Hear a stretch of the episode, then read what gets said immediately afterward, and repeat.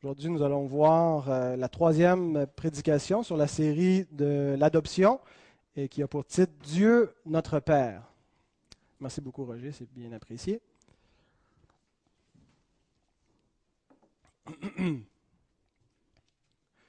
Alors aujourd'hui, on célèbre euh, l'action de grâce. C'est demain, hein, l'action de grâce. Je ne sais jamais si c'est le dimanche ou c'est le, lundi. En tout cas, on est dans le week-end de l'action de grâce. Et euh,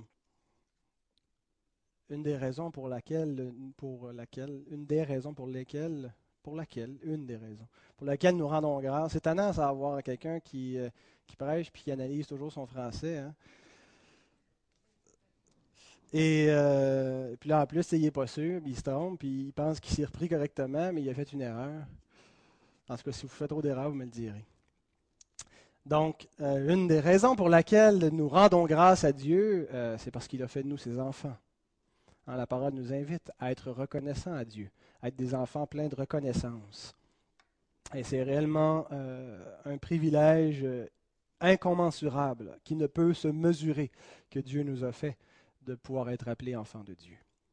Alors donc, j'ai dit qu'il y avait quatre catégories de bénédiction dans euh, la doctrine de l'adoption. Si tu veux mettre la prochaine, Ghislain. donc, la première catégorie de bénédiction, on l'a vu la semaine dernière, c'est notre incorporation à la famille de Dieu, d'être incorporé dans une famille. Euh, donc, il y, a, plusieurs bénédictions qui se rattachent à ce thème-là. Aujourd'hui, nous allons voir la deuxième catégorie, qui est notre relation personnelle avec Dieu comme Père. Donc, le fait d'avoir Dieu comme Père, notre euh, relation filiale avec Dieu, c'est ce que nous allons voir. Troisième catégorie, nous verrons cela, si Dieu le permet, la, semaine prochaine, notre jouissance des soins paternels de Dieu et finalement notre héritage d'enfants de Dieu. Et ces quatre catégories-là, on, les trouve en comprimé dans notre, euh, notre confession de foi sur la, doctrine de l'adoption, euh, qui est, un, qui est elle-même un comprimé, si on veut, de, de, de ce que l'Écriture nous enseigne sur l'adoption. Alors, on va relire ensemble le texte euh, de notre confession de foi sur cette glorieuse doctrine de l'adoption, qui dit ceci. Tous ceux qui sont justifiés, Dieu daigne, en et à cause de son Fils unique Jésus-Christ, les rendre participants de la grâce d'adoption, par laquelle ils sont ajoutés au nombre des enfants de Dieu, et jouissent des libertés et des privilèges que ce titre leur reconnaît. Et ce que nous allons voir ce matin, c'est la phrase qui est mise en, en caractère gros souligné en italique. Son nom est mis sur eux. Ils reçoivent l'esprit d'adoption. Ils ont accès au trône de la grâce avec assurance et peuvent s'écrier Abba, Père. Ils sont l'objet de la compassion, de la protection, du secours et du châtiment de Dieu, comme d'un Père, sans pourtant être jamais rejetés, car ils sont scellés pour le jour de la rédemption et héritent les promesses en tant qu'héritier du salut éternel. Alors donc, dans euh, le, point que nous allons voir aujourd'hui, si tu veux passer à la suivante, cette phrase-là, son nom est mis sur eux, ils reçoivent l'esprit d'adoption, ont accès au trône de la grâce avec assurance et peuvent s'écrier Abba Père. Il y a quatre points que nous allons voir dans cet énoncé qu'on retrouve dans l'Écriture, et les quatre points sont les suivants. On va voir Premier point, que son nom est écrit sur nous. Qu'est-ce que ça veut dire? Le nom de Dieu écrit sur ses enfants. Que nous avons l'esprit d'adoption, que nous nous écrions Abba Père et que nous avons accès au trône de la grâce avec assurance. Alors, ce seront les quatre points que je développerai. Mais avant, nous allons euh, nous courber devant notre Père. Seigneur, nous nous inclinons devant toi en signe de respect, en signe de soumission, en signe aussi de notre attente d'être bénis par toi, Père.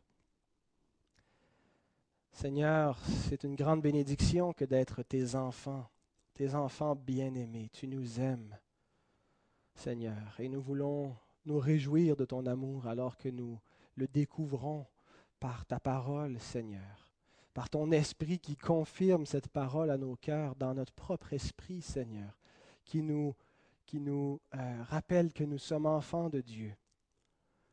Seigneur, puisses-tu agir ce matin au milieu de nous, agir par ta parole dans le cœur de tous ceux qui entendront, Seigneur, ce message, ici ou ailleurs. Seigneur, nous te le demandons au nom de notre Rédempteur, ton Fils unique Jésus-Christ. Amen.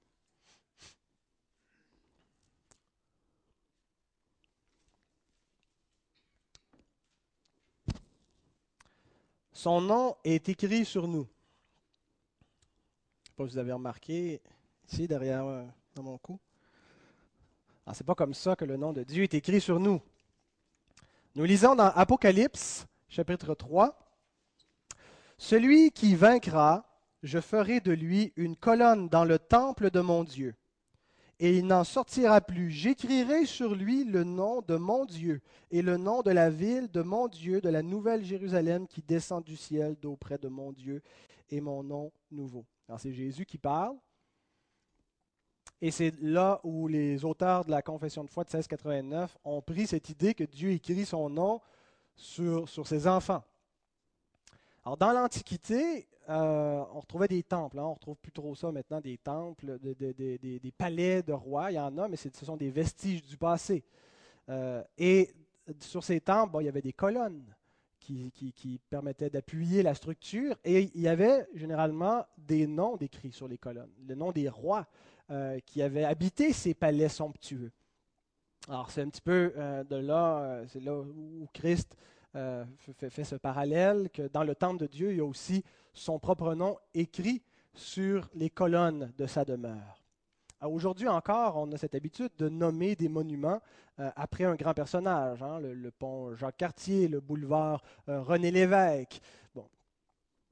Alors donc, ça ne date pas d'hier que, l'on fait cela.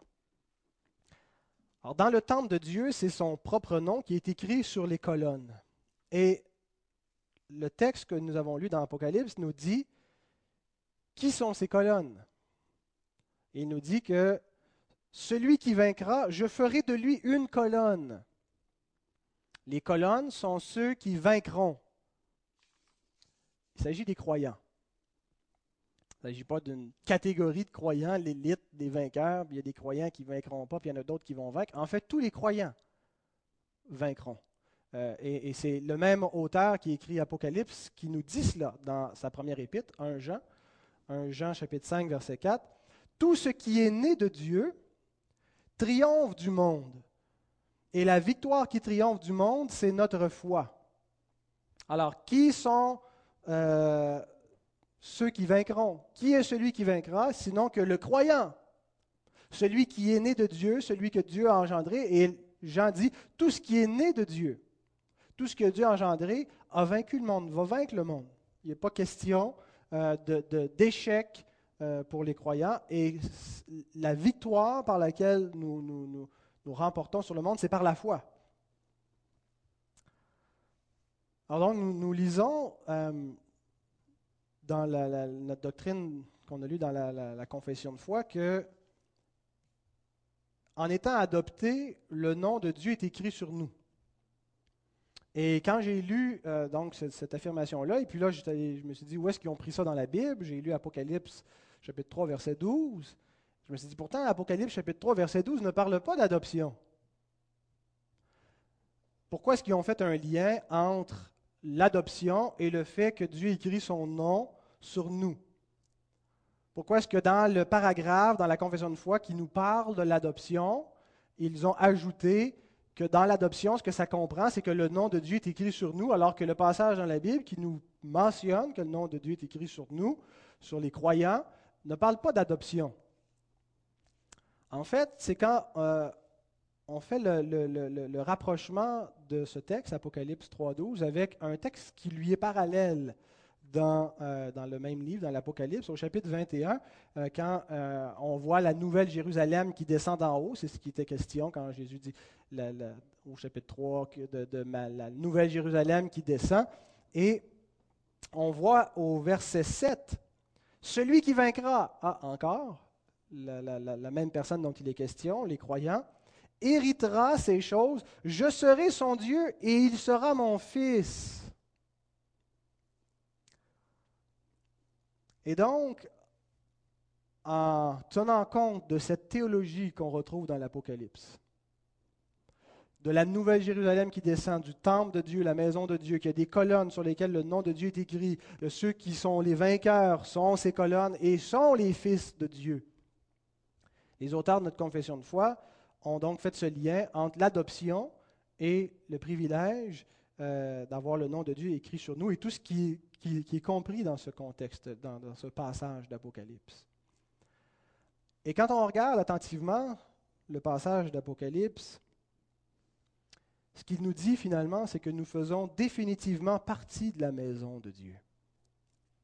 Le temple de Dieu, c'est quoi sinon que sa maison, sa demeure? Hein, le temple qui était à Jérusalem était, l'ombre de la réalité, c'était une typologie, une figure de la vraie demeure de Dieu. Et ce que Dieu est en train de nous dire, c'est que quand il a un temple, et si nous sommes son temple, c'est que nous sommes les gens de sa maison. Nous composons la maison de Dieu, la famille de Dieu.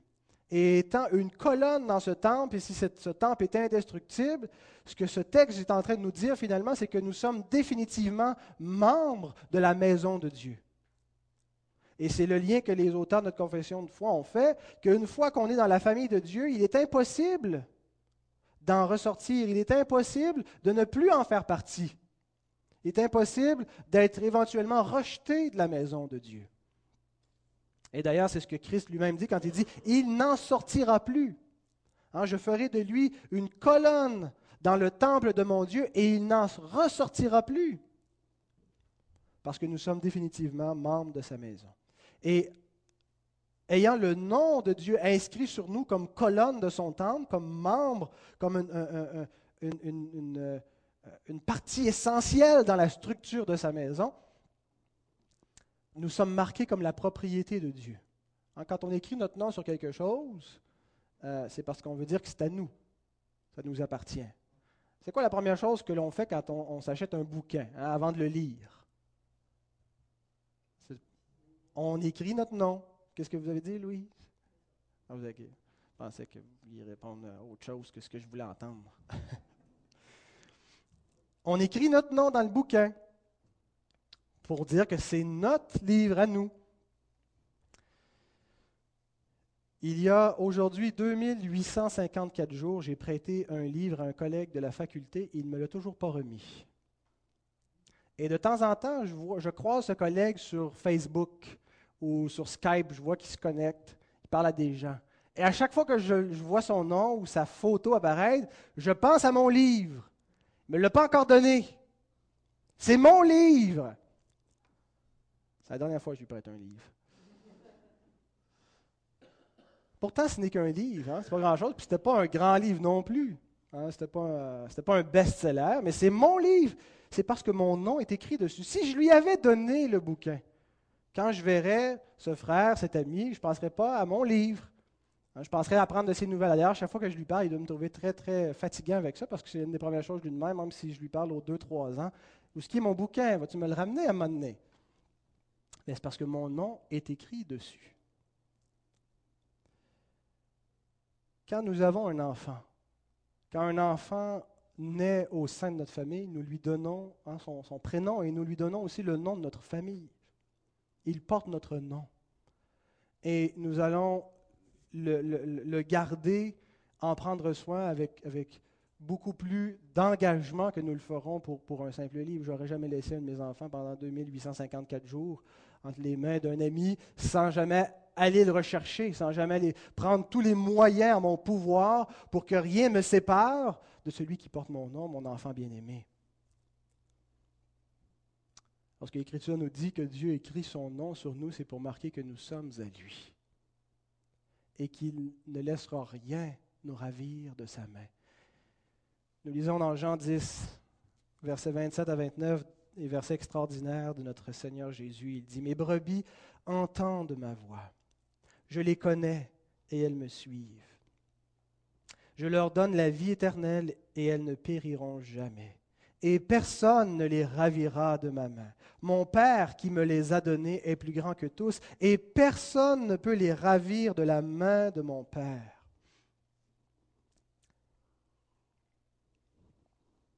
C'est la pause automnale. Est-ce que je suis sur mute?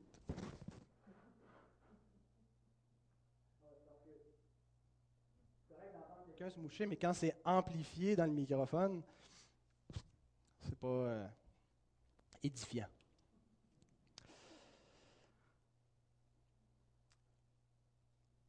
Mon Père qui me les a donnés est plus grand que tous, et personne ne peut les ravir de la main de mon Père.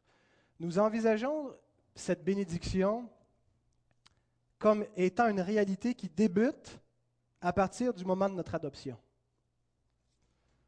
Quand on devient la brebis du Seigneur, une fois qu'on est converti, une fois qu'on est né nouveau, on est adopté, et à partir de ce moment-là, personne ne peut nous arracher de la main de son Père. Et il y a quelque chose de tout à fait vrai, parce qu'avant, nous n'étions pas des enfants de Dieu, nous étions au contraire les ennemis. Mais en même temps, c'est mal comprendre l'adoption que de limiter la bénédiction qu'on vient de lire au moment où commence notre adoption, où a lieu notre adoption. Nous lisons ceci dans l'Épître aux Éphésiens, chapitre 1, verset 5. Nous ayant prédestinés dans son amour à être ses enfants d'adoption par Jésus-Christ. La bénédiction de l'adoption a commencé avant que nous soyons adoptés. Vous savez, si vous planifiez adopter un enfant un jour, le privilège que cet enfant reçoit en étant sorti généralement d'un pays pauvre pour être amené dans une famille occidentale et, qu'on prenne soin de lui, qu'il reçoive l'amour de parents aimants. Son privilège commence avant même le moment qu'il soit effectivement adopté. Dès le moment où on décide d'adopter un enfant, où on prend les démarches légales en vue, de, on n'a pas, pas encore cet enfant. Mais tout est en chemin vers cela et quand on est résolu, il n'y a rien qui va nous empêcher que cet enfant ne devienne pas le nôtre. Et c'est exactement cette, cette, réalité qui est notre adoption en Jésus-Christ. Dieu avait prévu l'adoption avant la fondation du monde. Nous avons été prédestinés à être ses enfants d'adoption. Et quand Jésus dit que le Père lui a donné des brebis et que personne ne va les ôter de sa main, en fait, il y avait un gros obstacle pour qu'on devienne les enfants de Dieu, c'était le péché.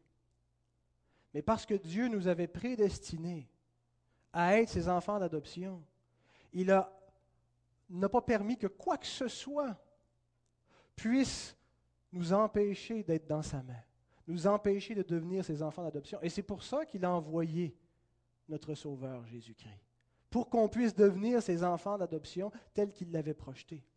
Alors, ce n'est pas quand Jésus dit que rien ne va nous ravir de sa main, ce n'est pas seulement à partir de notre conversion, mais c'est même avant notre conversion. Alors que nous étions dans la plus grande certitude d'être condamnés, Dieu n'a pas laissé cette certitude nous empêcher de devenir ses enfants, mais il a envoyé notre Sauveur. vous voyez que j'ai une compréhension un petit peu supralapsarianiste du salut. Si vous voulez savoir qu'est-ce que ça veut dire, le supralapsarianisme, je suis persuadé que c'est un mot que vous utilisez quotidiennement. On s'en reparlera à la fin. Euh, pour ceux et celles que ça intéresse, là, pour pas que j'embête tout le monde avec ces, notions théologiques. Quelle a été la manifestation dans notre vie de cette adoption? Comment est-ce que ça s'est manifesté concrètement que Dieu nous adopte? C'est parce qu'il nous a donné l'esprit d'adoption. Et c'est le deuxième point, nous avons l'esprit d'adoption. Il est important de distinguer entre deux œuvres du Saint-Esprit, l'œuvre de la régénération et l'œuvre de l'adoption. Ce sont deux œuvres différentes. Le Saint-Esprit, c'est celui qui fait naître de nouveau, qui régénère, mais c'est aussi l'esprit d'adoption, nous dit la parole. ce sont deux choses distinctes. Et euh, je trouvais bien de mettre en citation euh, le commentaire d'Olivier Favre. Vous vous souvenez de lui, qui est venu prêcher il y a quelques mois, pasteur euh, d'une église réformée baptiste en Suisse. il a écrit un commentaire sur la confession de foi. Il dit Nous constatons ici que l'esprit d'adoption nous a été donné, ce qui implique que l'adoption se produit lorsque l'esprit de Dieu est reçu par le croyant. Cependant, l'adoption est une œuvre de l'esprit qui est à distinguer de celle de la régénération, puisque celle-ci précède la foi alors que l'adoption suit la foi. On est régénéré avant de croire, mais l'esprit d'adoption, son œuvre comme, l'esprit d'adoption vient après la foi. La mission de l'Esprit qui nous est donnée est de rendre témoignage à notre esprit que nous sommes enfants de Dieu. Nous avons été adoptés dès que nous sommes devenus croyants. Hein. Ce n'est pas es régénéré, six mois plus tard, tu vas être adopté. Ça se fait pas mal dans la même journée, euh, ces bénédictions-là. Quand nous sommes régénérés, nous croyons, euh, nous sommes justifiés, nous sommes adoptés, la sanctification commence et nous sommes déjà glorifiés en Jésus-Christ. Ça vient d'un coup, le salut. Hein, on n'est pas sauvé progressivement, on est sauvé euh, subitement. Par contre, nous avons pris conscience de notre adoption, c'est-à-dire nous avons pris conscience que nous étions devenus enfants de Dieu à mesure que le Saint-Esprit œuvrait en nous. Le jour où nous avons cru, peut-être certains en, ont été conscients euh, instantanément. Mais pour d'autres, c'est plus progressivement qu'on prend conscience qu'on est enfant de Dieu. Et c'est ce que le Saint-Esprit fait en nous. Il rend témoignage à notre esprit que nous sommes des enfants de Dieu. Et il ne s'agit pas de quelque chose de théorique, hein, parce qu'on pourrait regarder extérieurement la doctrine chrétienne comme quelque chose qui s'écrit dans des livres, quelque chose qui est théorique, comme si on lisait un manuel, voici ce que tu es. Et il y, a, quelque chose de théorique, si on veut, à notre doctrine. Mais il s'agit ici d'une expérience spirituelle, une expérience subjective, une expérience personnelle que l'on vit avec Dieu, une, expérience intérieure dans le cœur qui est, invisible à l'œil, mais qui est néanmoins réelle. Et nous lisons dans Romains 8,16, l'Esprit lui-même rend témoignage à notre esprit que nous sommes enfants de Dieu. Comment est-ce que le Saint-Esprit fait cela? Il le fait par une action invisible dans nos cœurs. Quand on, regarde les gens ici, je ne vois pas si vous avez le Saint-Esprit. On n'a pas un espèce de rayon X spirituel pour savoir si l'Esprit est là, mais euh, l'Esprit agit dans les cœurs de manière invisible, mais de manière à ce que le croyant lui-même le sache, le ressente, réalise qu'il y a quelque chose de nouveau qui est entré dans sa vie qui n'était pas là avant. Et il prend conscience qu'il est devenu un enfant de Dieu. C'est le Saint-Esprit donc qui fait cette action-là. Et la parole nous dit donc une adhésion formelle au christianisme, de juste adhérer théoriquement à la foi chrétienne, ce n'est pas suffisant pour être sauvé, pour connaître Dieu. Ça ne fait pas de nous des enfants de Dieu. Il faut impérativement avoir le Saint-Esprit. C'est ce que nous lisons dans Romains 8, au verset 9. Si quelqu'un n'a pas l'Esprit de Christ, il ne lui appartient pas. C'est fondamental.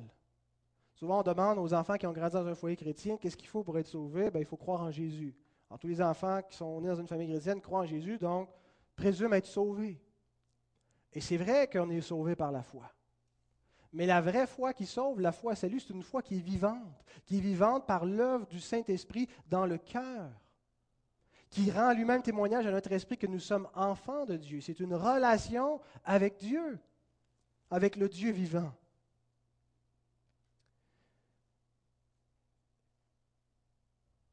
Et notre assurance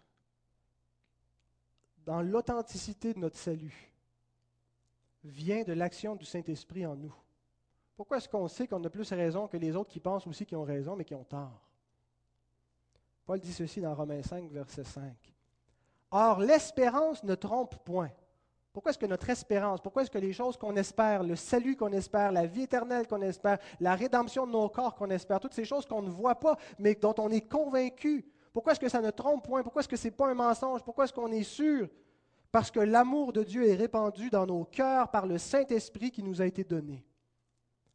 Extérieurement, les gens regardent les chrétiens et ils ont l'impression qu'on adhère simplement à une religion comme on aurait pu adhérer à, n'importe quoi d'autre, à une autre religion ou à une philosophie, à un mode de vie qu'on regarde théoriquement, ah ça a fait de l'allure, ça, je crois cela.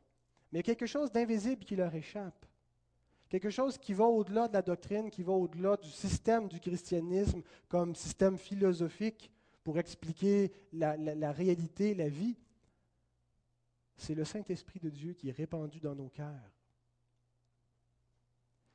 Ce qu'on croit n'a pas juste convaincu notre intelligence par des raisonnements logiques, mais il y a une puissance plus persuasive encore qu'un discours bien structuré, bien démontré, des arguments réfutés. Quelque chose d'encore plus puissant que ça, c'est l'Esprit de Dieu lui-même qui, dans nos cœurs, nous convainc que ce que l'on croit, ce que l'on lit dans la parole, ce qui nous est prêché, est la parole de Dieu, est la vérité. C'est l'Esprit qui agit de cette manière-là. Alors non seulement nous avons un témoin objectif pour fonder notre espérance, qui est la parole de Dieu, mais nous avons un témoin subjectif en nous qui est l'Esprit de Dieu. Et les deux agissent conjointement. En fait, l'Esprit travaille toujours conjointement avec la parole. La parole sans l'Esprit ne produit rien et, l'Esprit sans la parole ne fait rien non plus. Les deux vont ensemble. Hein, c'est, l'Esprit qui, nous fait naître de nouveau, on doit naître de l'Esprit, mais la parole nous dit en même temps que c'est par la parole qu'on a été régénéré. Euh, c'est ce que Jésus nous dit quand il, affirme que nous devons adorer Dieu en esprit et en vérité. On doit faire une expérience de Dieu qui soit vraie, qui soit orthodoxe, c'est-à-dire qui soit doctrinalement, bibliquement vrai, fondée sur la vérité. Mais ça va au-delà de quelque chose de théorique, de formel, d'extérieur, de, quelque chose qu'on peut lire, c'est quelque chose qu'on expérimente, que l'on vit avec Dieu par son esprit qui applique cette vérité dans nos cœurs. Et c'est ce que le Saint-Esprit fait. Et c'est ainsi qu'il rend témoignage à notre esprit que nous sommes enfants de Dieu, qu'il nous convainc que notre espérance ne trompe pas, qu'il nous convainc de la vérité. C'est ainsi que des chrétiens ont pu mourir dans l'assurance de la foi. Et de plus, ce que le Saint-Esprit fait, c'est qu'il nous rend capables d'aimer Dieu. C'est notre prochain point, de l'aimer comme un Père. Nous nous écrions Abba, Père. Une manifestation évidente de l'œuvre du Saint-Esprit en nous, c'est que nous appelons Dieu Abba, que nous nous écrions Abba Père. Abba, vous savez, qui veut dire papa. Nous avons une confiance en Dieu comme un enfant en son papa. Et c'est une œuvre de l'Esprit de faire cela. Le pécheur par nature n'a pas cette confiance en Dieu. Il va se bâtir un Dieu dans lequel il a confiance, un Dieu à son image. L'homme se fabrique des dieux. Le cœur de l'homme est une industrie d'idoles. Que ce soit des dieux matériels ou conceptuels, l'homme se fait des dieux, il se confie en eux. Mais avoir confiance dans le vrai Dieu, c'est contraire à la nature pécheresse. Il est une menace pour nous, ce Dieu jusqu'à ce qu'il devienne notre Père. Alors pour l'aimer, pour avoir confiance en lui, il faut que l'Esprit vienne dans notre cœur et change l'état de notre cœur pour qu'on ait confiance en lui de sorte qu'on peut, s'écrier Abba Père. La preuve que nous sommes enfants de Dieu, c'est que nous l'aimons comme Père. Si quelqu'un n'aime pas Dieu comme son Père, comme son Papa, il doit se questionner sérieusement s'il a reçu l'Esprit de Dieu dans son cœur. Nous retrouvons donc cette affirmation à deux reprises dans l'Écriture, dans Galates 4, verset 6. Et parce que vous êtes fils, Dieu a envoyé dans nos cœurs l'esprit de son Fils, lequel crie Abba, Père. Il y a deux choses étonnantes dans ce verset. En tout cas, deux choses qui m'étonnent moi, peut-être qu'elles ne vous étonneront pas. La première, c'est cette affirmation. Parce que vous êtes fils, Dieu a envoyé son esprit. Ce qui est étonnant, c'est qu'on se serait attendu à l'inverse. Parce que Dieu vous a envoyé son esprit, vous êtes devenu fils.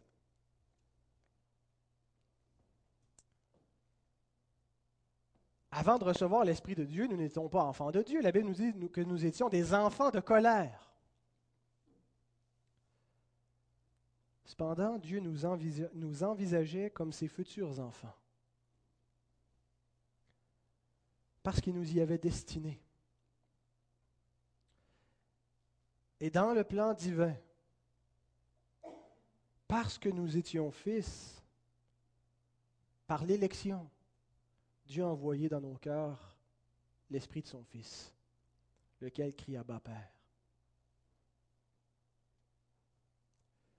Deuxième chose que je trouve étonnante, c'est le fait que nous crions Abba Père. Il faut essayer d'envisager cette affirmation, cette vérité, comme des gens qui ne sont pas habitués de l'entendre. Comme elle a été dite aux Galates lorsque cela a été affirmé la première fois. Comme ça a été dit aux Juifs. Il y a un spécialiste du Nouveau Testament, Joachim Jérémias, qui euh, a étudié le concept de la paternité dans le judaïsme. C'est un grand spécialiste du judaïsme du premier siècle.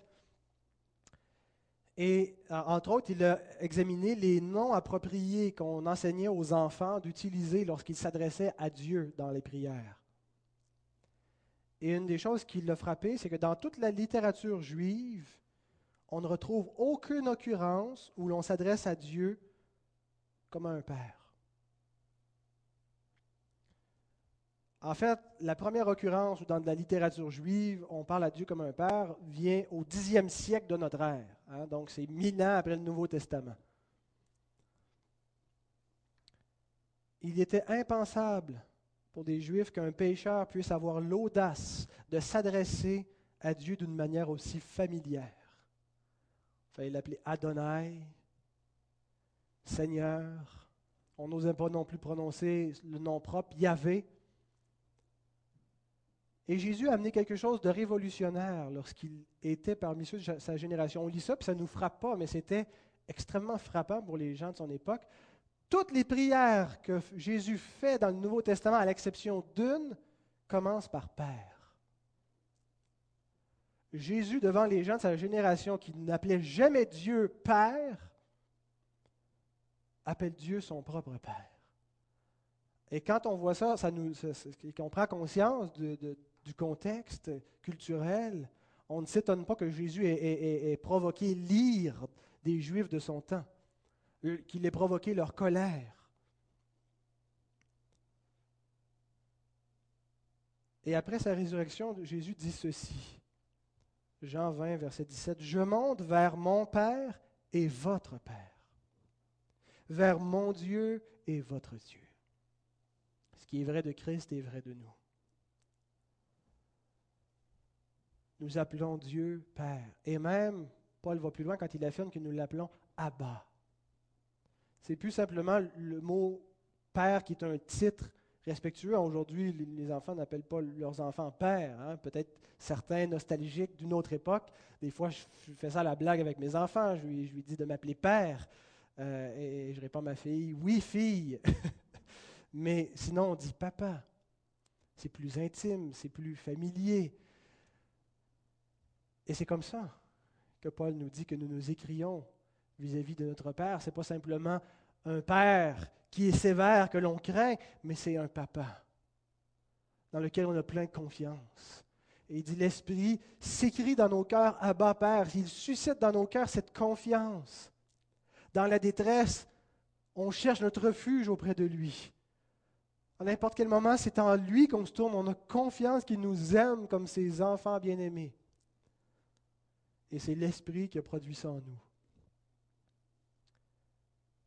Le deuxième texte qui affirme ça, on le trouve dans Romains 15, 8, 15, pardon, 8, verset 15. Et vous n'avez point reçu un esprit de servitude pour être encore dans la crainte, mais vous avez reçu un esprit d'adoption par lequel nous crions Abba, Père. Pour appeler Dieu Papa, il ne faut plus être dans la crainte, mais dans la confiance. Et c'est exactement ce qui ressort dans le verset, n'est-ce pas? Vous n'avez plus à être dans la crainte. Nous ne sommes plus dans la servitude, nous ne sommes pas simplement ses serviteurs, ses esclaves. C'est soit un concept qui, continue sous la, nouvelle alliance, mais il y a quelque chose d'extraordinaire qui s'ajoute dans la nouvelle alliance. C'est que l'idée de filiation, nous sommes tous fils et filles en étant dans cette alliance dorénavant. Et il dit, nous n'avons plus être dans la crainte, mais dans l'assurance, dans la confiance. Et c'est l'Esprit de Dieu qui produit cette assurance et cette confiance en Dieu. Et on le retrouve dans notre quatrième et dernière bénédiction. Nous avons accès au trône de la grâce avec assurance. j'ai déjà euh, beaucoup développé ce thème-là, cette doctrine-là, quand j'ai exposé l'Épître aux Hébreux. Alors, euh, vous pouvez vous y référer, c'est sur le site Internet. Mais j'aimerais simplement souligner pourquoi est-ce que l'auteur de l'Épître aux Hébreux a jugé pertinent de, faire une telle affirmation, de nous approcher avec assurance du trône de la grâce? Parce que c'est là que les, les auteurs de la confession de foi l'ont pris qu'on peut s'approcher avec assurance du trône de la grâce. Vous et moi, nous comprenons que nous n'avons pas à craindre. En fait, nous ne craignons pas tellement lorsque nous nous approchons de Dieu. Et d'ailleurs, c'est peut-être plus le danger inverse qui nous guette d'arriver peut-être avec un peu trop de, familiarité vis-à-vis de Dieu pas assez de révérence. Mais en tout cas, pour les gens auxquels euh, l'auteur de l'Épître aux Hébreux écrit, c'était le contraire ils ne risquaient pas de manquer de, révérence face à Dieu, il leur manquait de confiance, d'assurance devant le trône de Dieu. L'assurance d'être pardonné, l'assurance d'être reçu comme les enfants de Dieu. Et ils concevaient l'idée d'un trône euh, différemment. Aujourd'hui, on a plus ou moins de respect pour les, institutions euh, politiques Hein, L'Assemblée nationale, on n'hésite pas à, mépriser, même publiquement, à insulter euh, les autorités. Mais dans le temps, disons que c'était autre chose. Hein. il n'y avait, avait, pas beaucoup de démocratie à une autre époque. Et le trône du roi, c'était aussi le lieu d'où la justice s'exerçait. On le voit par exemple dans Un roi, au, au chapitre 7, verset 7 quand Salomon a fait le portique du trône, où il rendait la justice, le portique du jugement. Et là, ça nous décrit comment est-ce qu'il a été construit, ce portique. Donc, là où se trouvait le trône, le trône, c'était l'endroit d'où Salomon rendait la justice, d'où il émettait ses jugements. Lorsqu'il siégeait comme roi, il était aussi le juge en Israël. Les gens venaient devant lui pour porter sa cause. Alors donc, il y avait quelque chose d'effroyable dans le trône du roi parce que c'était le trône de la justice. Alors si on se présentait comme un coupable, on risquait un châtiment qui pouvait être sans merci, une condamnation sévère. Il y avait ce qui, était, qui était rebutant dans le trône du roi. Et chez certaines nations, en raison de la gloire que représentait le trône du roi, en raison de la justice qui s'y exerçait, s'en approcher de manière profane pouvait mériter la mort s'approcher du trône du roi sans avoir été invité à le faire. Et on le voit dans le livre d'Esther. Souvenez quand euh, Mardoché, son, oncle, qui est aussi son tuteur, euh, intercède auprès d'elle pour qu'elle aille devant le roi Assuérus, plaider la cause des Juifs qui, qui vont se faire oxyre de tout le royaume des Mèdes et des Perses. Et elle lui dit ceci tous les serviteurs du roi et le peuple des provinces du roi savent qu'il existe une loi portant peine de mort contre quiconque, homme ou femme, entre chez le roi dans la cour intérieure sans avoir été appelé. Celui-là seul a la vie sauve à qui le roi tend le sceptre d'or. Et moi, je n'ai point été appelé auprès du roi depuis trente jours. Et là, il va dire, ben, tu veux que j'aille voir le roi? tu vas rassembler tous tes gens, tous les, Juifs, et vous allez prier, vous allez jeûner pour moi. Je vais faire de même avec mes servantes. Et après trois jours, elle s'est présentée Mais imaginez comment les Juifs concevaient le trône de Dieu.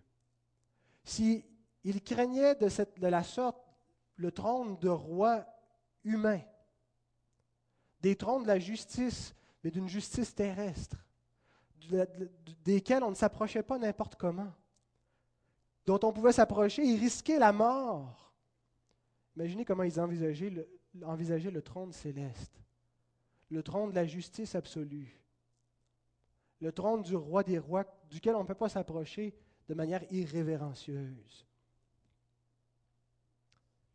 Et Esther, donc, se présente devant le roi sans invitation, et nous lisons ceci.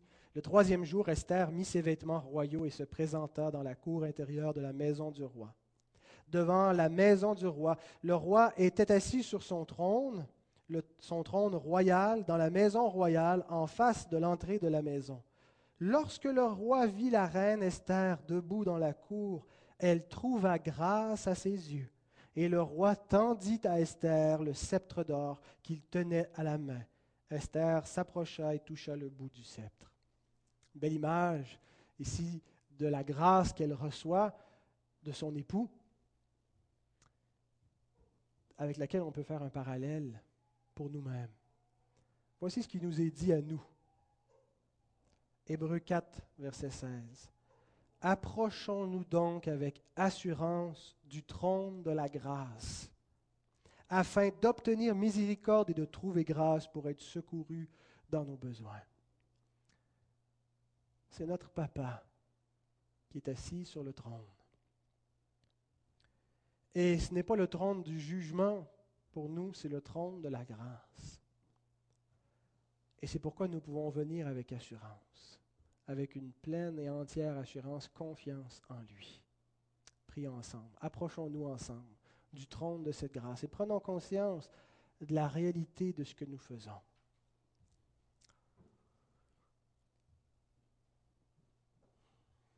Notre Père, notre Papa, nous voulons nous approcher de ton trône avec confiance, avec assurance, pour te dire merci. Merci du privilège d'être tes enfants bien-aimés. Merci parce que ton nom est écrit sur nous et que rien, Seigneur, ne pourra nous arracher de ta main. Nous sommes éternellement membres de ta maison. Et Seigneur, tu l'as prouvé avant même que nous soyons officiellement adoptés, Seigneur. Tu as envoyé ton Fils nous sauver. À combien plus forte raison, Seigneur, maintenant que nous sommes tes enfants, ne feras-tu pas toutes choses pour nous garder? Seigneur, notre Père, nous te remercions pour les bénédictions de notre adoption. Merci Seigneur de ce qu'on peut non seulement t'appeler Seigneur, mais t'appeler Père. Merci Seigneur parce que nous savons que nous sommes tes enfants. Ce n'est pas quelque chose que nous imaginons simplement, ce ne sont pas des élucubrations. Mais Seigneur, cette conviction qui est en nous, qui repose sur ta parole, nous le savons qu'elle est vraie par ton esprit qui est dans nos cœurs, qui répand, Seigneur, ton amour, qui nous convainc, qui nous rend témoignage. Et Seigneur, nous voulons nous écrier que nous t'aimons, que nous avons confiance en toi, Père. Nous voulons t'obéir comme des enfants doivent obéir à leurs parents. Et nous voulons t'aimer de tout notre cœur et marcher devant toi en toute confiance, en toute assurance, sans jamais nous priver de ta grâce, de nous priver de cet accès auprès de toi. Merci pour la famille que nous formons. Merci pour ton amour. À toi la gloire, notre Père, et merci pour notre bien-aimé frère et sauveur, Jésus. Amen.